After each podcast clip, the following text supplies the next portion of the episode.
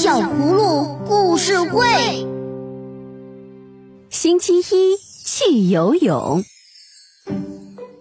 每到星期一，小可和依依都要带着家里的金鱼泡泡一起去游泳。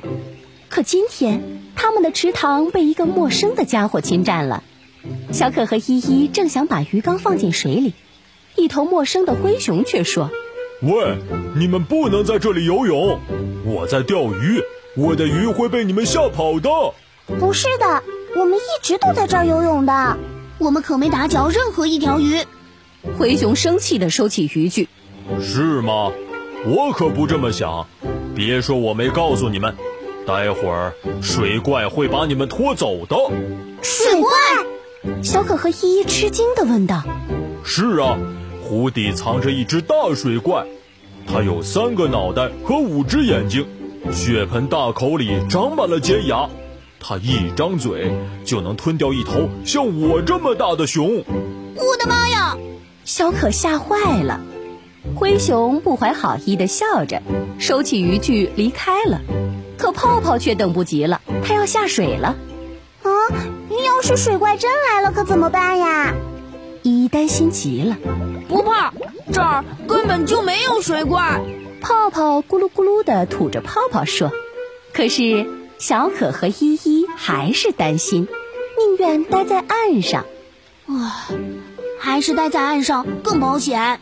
泡泡在湖里越飘越远，突然他的缸翻了。不得了了，不得了了！泡泡咕噜咕噜地吐着泡泡，大叫起来。小可和依依亲眼看着泡泡沉到了湖底。啊！天呀，水怪真的来了！依依喊道：“泡泡，我们来救你啦！”小可和依依说完，纵身跳进湖水里，向湖底前去。他们找了好久好久，终于在昏暗的湖底找到了泡泡。泡泡！小可和依依咕噜咕噜地吐着泡泡，喊着。不得了了，不得了了！水怪来了。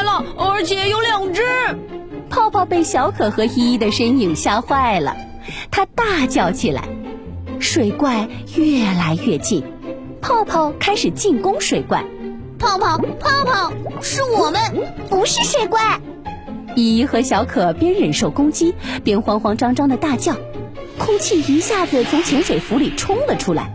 小葫芦们带着金鱼泡泡，像火箭一样飞快地射向水面，而灰熊呢，它已经找到了另一个安静的地方钓鱼，这里没人打扰。